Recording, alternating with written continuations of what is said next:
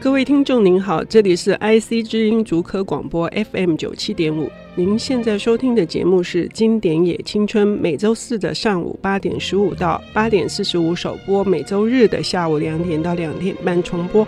我是陈慧慧。今天呢，邀请的特别来宾是我的朋友兼老师，他呃应该是很资深的广播节目主持人，可是在我的心目中，他是不折不扣的。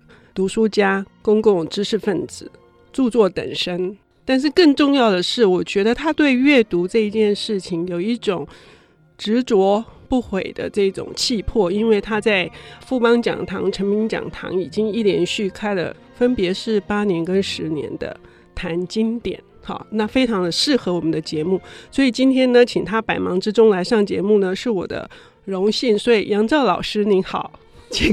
这我实在不知道该怎么回应。慧慧你好，但如果是。呃，我大概勉强只有在做广播上面有资格当你的老师，其他反正就是老友，认识那么多年，请不要再叫我老师，好恐怖。好，好，好，那我还是叫你杨照，我是习惯叫你杨照的哈。今天呢，我们要聊什么？聊这本书是你在成品讲堂或富邦讲堂也给学生上过课吗？赫塞的《流浪者之歌》，如果是这一本的话，的确，我曾经在应该是二零零六年的时候。我在成品讲堂讲过一整年的德国专题，嗯，那那个德国专题的设计，事实上总共就只有三位作家，是歌德，前面是歌德，接下来是赫塞，然后是汤马斯曼，然后每个作家选了两本书，就这样一年的课程，然后那两本书都是一本比较轻一点，一本比较重一点。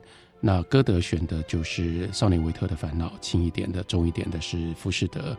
赫塞轻一点的选的就是《流浪者之歌》，重一点的就是他最后的扛鼎之作《玻璃弹珠游戏》。嗯，《流浪者之歌》好像一般的观众或读者好像也是。并不一定是因为云门舞集演了他的那个节目《流浪者之歌》才认识他的，就是对于四年级或五年级来说，好像这本书应该都是大家的觉醒之作。应该是倒过来，就是刘怀明老师的五作之所以叫做《流浪者之歌》，应该也就是源自于他跟我们一样，他在年轻的时候受过赫塞的。作品的影响，嗯，那这个译名也很有趣，因为，嗯、例如说，如果到中国大陆，我跟他们说黑塞的《流浪者》这个没有人知道，是是是，这是什么书？是。这是台湾自己独特的翻译。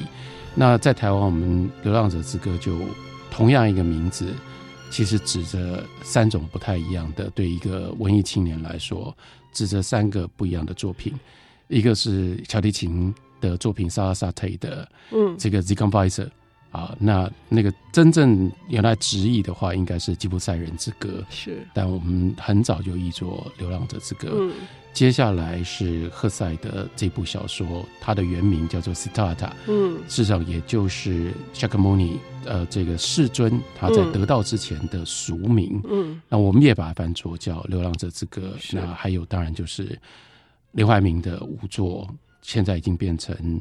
云门走到各地最受欢迎也是最有名的一出舞马，也叫做《流浪者之歌》。应该可以几乎说是《流浪者之歌》这样子的一个书名，应该是文青的定番，嗯，指定的就是。好像是一个标签，或者是。所以后来我们看到像什么悉达多啦，或悉达多求道记啦，是，我们总觉得怪怪的，不太对劲。但其实这是我们的问题，人家翻作悉达多或悉达多求道记，其实才比较接近原来的书名。所以我们如果从这个书名来看的话，我们会知道这是就是悉达多，但是其实它并不是真正讲就是释迦牟尼佛的经验嘛。不过这个小说最奇特的地方，当年就是赫塞赫塞在写这个小说，他的取材大部分就是来自于佛陀的故事。是，那佛陀的故事在佛经的原点里面，例如说在《长河含经》里面，这个小说里面的主要情节都在。那学佛的人大概多少就知道，印度佛教的传统起源于这样一个中印度的一个王子，然后他有一天。他看到他身边的生老病死，产生了巨大的疑惑。那刚开始的时候，他依循着印度教，尤其那个时代，在西元前第七、第六世纪的时候，最流行的一种求道的方式，去跟随着苦修者。但是他后来就发现，苦修者这个苦修的行程没有办法给他带来他要的智慧。嗯。那包括他后来在都市里面，然后他做生意，然后到他整个最后到这个菩提树下的领悟。其实都基本上还是依循着佛陀的故事，嗯，但作为一个小说，Hesse 最奇特的一个设计，嗯，就是在历史上，Siddhartha 就是夏克穆尼，嗯，这两个名字指的是同一个人，是。那这个两个名字不过就是指的是得到之前，嗯，他的俗名叫做 Siddhartha，嗯，得到了之后他就变成夏克穆尼，就是如果翻译的话，就翻译做世尊或者是佛陀，嗯。但是小说里面把这两个名字弄成两个不同的角色，对对，也就是说，斯塔达在他年轻的时候，他跟他的好朋友戈宾达两个人去求道，求道跟着苦行者，他发现他不能够继续在苦行者身上或苦行当中得到他所要的智慧。他在那个疑惑的时候，他们就听说有一个得道者世尊在那里讲道，所以他把这个本来是同样的一个人分成了。让他们两个人在小说里面变成两个角色，嗯，而且他们见了面，嗯，这个年轻的悉达塔去见到这个年长的已经得到的佛陀，嗯，而且还听了他的说道，是，我觉得这是整部小说当中最重要的一个关键，是，也是我非常喜欢的地方，因为变成是一个，如果是说我作为一个读者，假托身份是在这个悉达或悉达多的这个角色身上。当然，他听闻了世尊的说法之后，他充满了渴慕，他也充满了崇拜，他完全的信服。可是，他跟世尊的这段对话，是他走上自己他自己的道路的一个分歧点。我觉得这一段太精彩了。杨照可不可以再跟我们多说一点？因为这段另外一个重要的设计是，他让这个小说里面也应该会对很多读者留下深刻印象的是他的朋友戈宾达。嗯，他们两个人是一起去求道。但是在这里，他们两个人做了完全不一样的选择。两个人去听佛陀、听世尊说道，两个人都被说服了。但是 Govinda 的选择是：我在这里，我已经听到了真理，我找到了我的老师。所以 Govinda 他的选择就自然变成了佛陀的弟子。然而，这个 Siddhartha 他却在世尊面前提出了一个关键的一个问题。他就告诉世尊说：“你所说的每一件事情都能够说服我，唯有一件事情，我有一个题目，我有一个问题，你没有解释。如果人世全部都是，所有的这个世界都是因缘薄凑，那我们因为把这种偶然的各种不同因缘的薄错看成是有常性，所以我们会痛苦，所以我们会疑惑，所以我们会有生老病死，我们会有所有的这一切羁绊我们的事情。”那问题是，为什么会有你？在这个世界上面，为什么所有的这些因缘当中会出现你？你是不能够被解释的。为什么你可以告诉我们这些道理？我觉得这里面其实就指向了 Hesse 在他的不只是《流浪者之歌》，在他在所有的作品里面，他碰触的一个问题，就是人跟知识之间的关系，还有知识跟体验之间的关系，以及人如何发现自我。是。那我的解释，我的看法会是。Hesse 要告诉我们说，即使在那么年轻的时候，Siddhartha 他如果就已经听到了真理，但他跟他的朋友格宾达不一样的地方是，那不过就是对他来讲是知识，是那个知识没有办法真正变成他的体验，是。因而他那么年轻的时候，他已经知道他要追求的东西，但这个没有办法帮助他，就让他可以不要走上那一条路。最后，他还是自己必须要渡过了河，到了城里。碰到了这个妓女，看到了所有的荣华富贵，然后看到这些荣华富贵所给予他的拘束不自由，看到那个笼里的鸟，然后他决定要离开。换句话说，这个小说最大的冲击就一直在问我们：什么叫做知道？什么叫做了解？以及我们到底用什么样的方式？我知道我要什么？到底什么叫做挂号得到？是，所以呢？关于嗯悉达多他后来离开佛陀之后的这些辗转呢，其实还有蛮多曲折的。因为后来像杨照你刚刚说了，他的好朋友后来又回来找他了，到底是怎么回事？我们先说到这儿，等一下我们继续来聊《流浪者之歌》。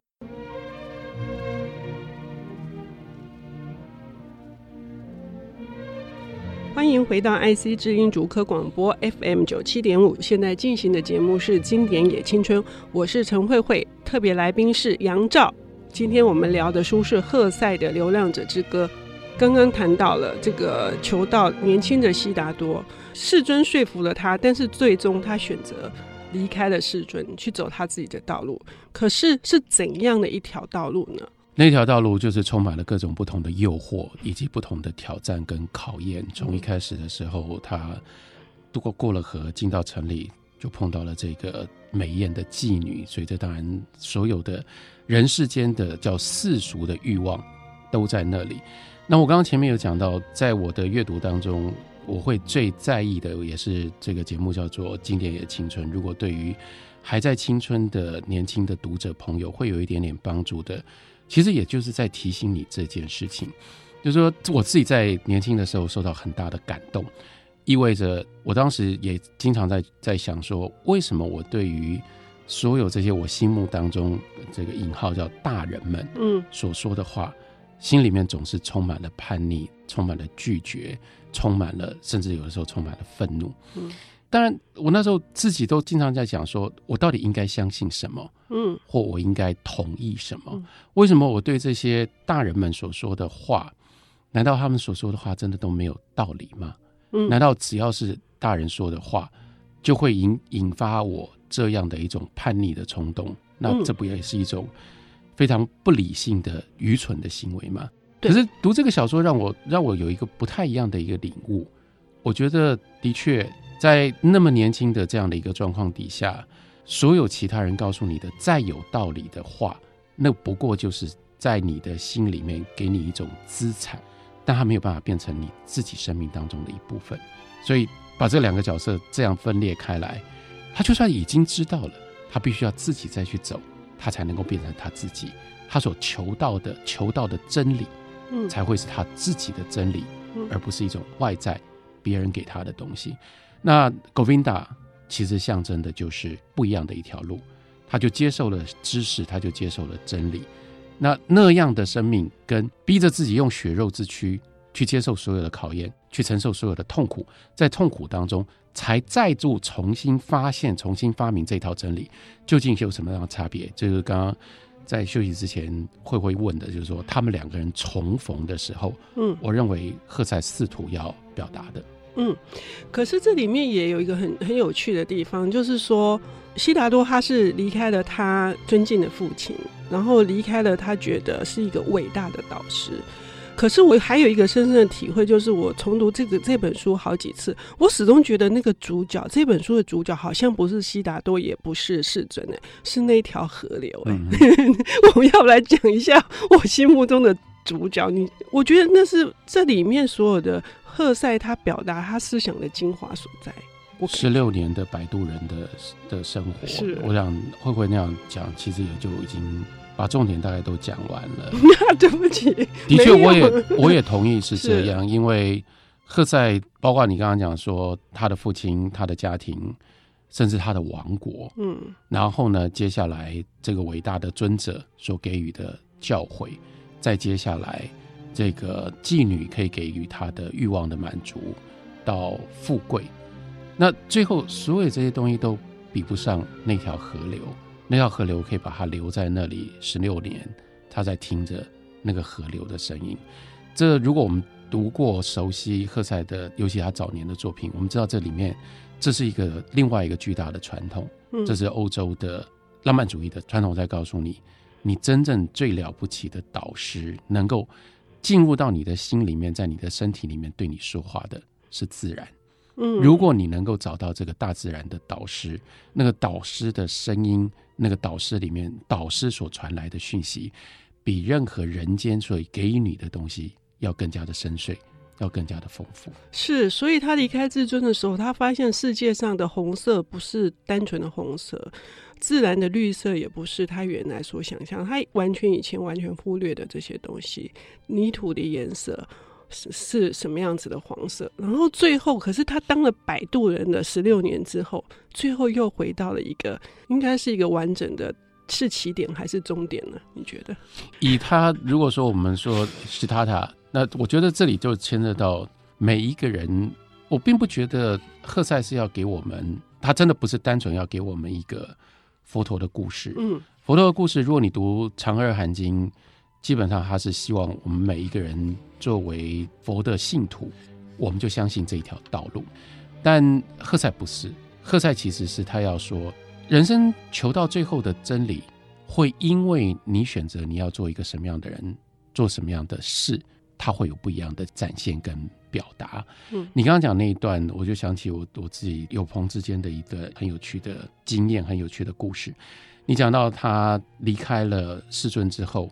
那有一长串赫塞写的那个大自然的描述，嗯，就是他的那个感官在改变，嗯，我认识一个可能有有人知道的一个朋友，他也最喜欢这段文字，他简直会背这段文字，嗯，那就是诚品书店的吴清友先生啊，吴先生最喜欢这段文字，他经常反复的在讲这段文字，我甚至就觉得说，其实这从某个角度来看，那是台湾之所以会有诚品书店的开端。那吴清友没有去做变成佛陀。但是在那样的一个阅读的启发当中，让他意识到我们看待这个世界的这个感官有太多太多开发的可能性。嗯，那包括他对于空间，包括他对于书，他对于书店这个空间里面人跟人之间。最后你听到他在讲书店，他在讲他他的这个事业的理想的时候，每每都一而再再而三都会回到，我觉得他就是在描述他自己的一种版本。离开了世尊的那一刹那，重新认识这个世界的那种美好跟那种兴奋。对，就是说，从今他会，因为他在苦行的时候，他是为了消灭自己的，但是他离开了世尊的，他发现自己的存在，可是这个自己又要何去何从？然后这个世界对这个自己展开的又是一个什么样子的面貌？我每次读这本书，我像我最近为了跟你聊这个，我觉得我好像洗了一个，把我的污染的、受到污染的灵魂又洗了一次 温暖的一个热水澡，这样子的感觉。所以刚杨照有讲到一个，就是说自己去体验所得到的一切。那他要得到什么？是离苦得乐吗？是这一件事情吗？我觉得你刚刚讲的，我会稍微修正一下，就是说，那也许不是一个舒服的热水澡，那是三温暖，是就是，嗯，包括其实宗教上面，虽然他用了一个宗教的典故，但宗教上面一般会提供给我们的是一个比较明确的方向的答案。那佛教基本上就是要我们看清楚。什么是常，什么是无常？所以等到我们看清楚了无常，我们进入到了涅槃，我们就得到了这个安静。所以安静是最后我们所要所要求得的。然而，赫塞运用这样的一个典故，他所写的是一个矛盾挣扎的，而且是反复，即使到最后是永远没有办法解决的一个矛盾挣扎。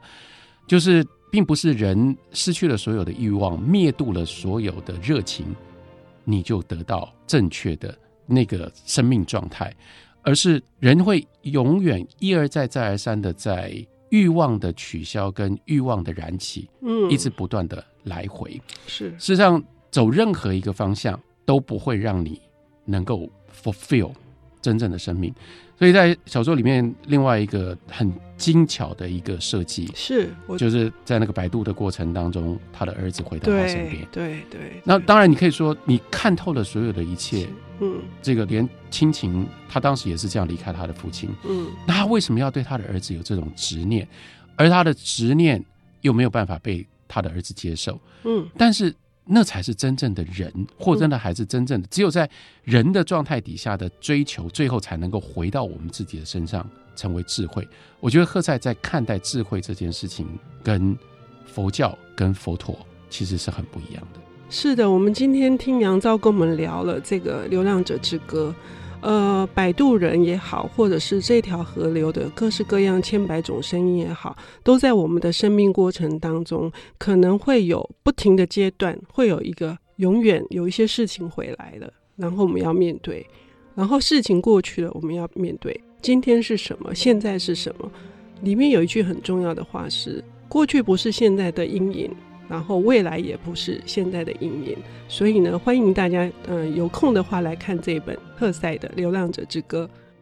今天的节目进行到这里，本节目是由 IC 之音和 r e m o 阅读最前线联合制播。如果对节目有任何的建议和指教，欢迎在 IC 之音网站交流会堂留言。下周同一时间，请继续收听《经典也青春》。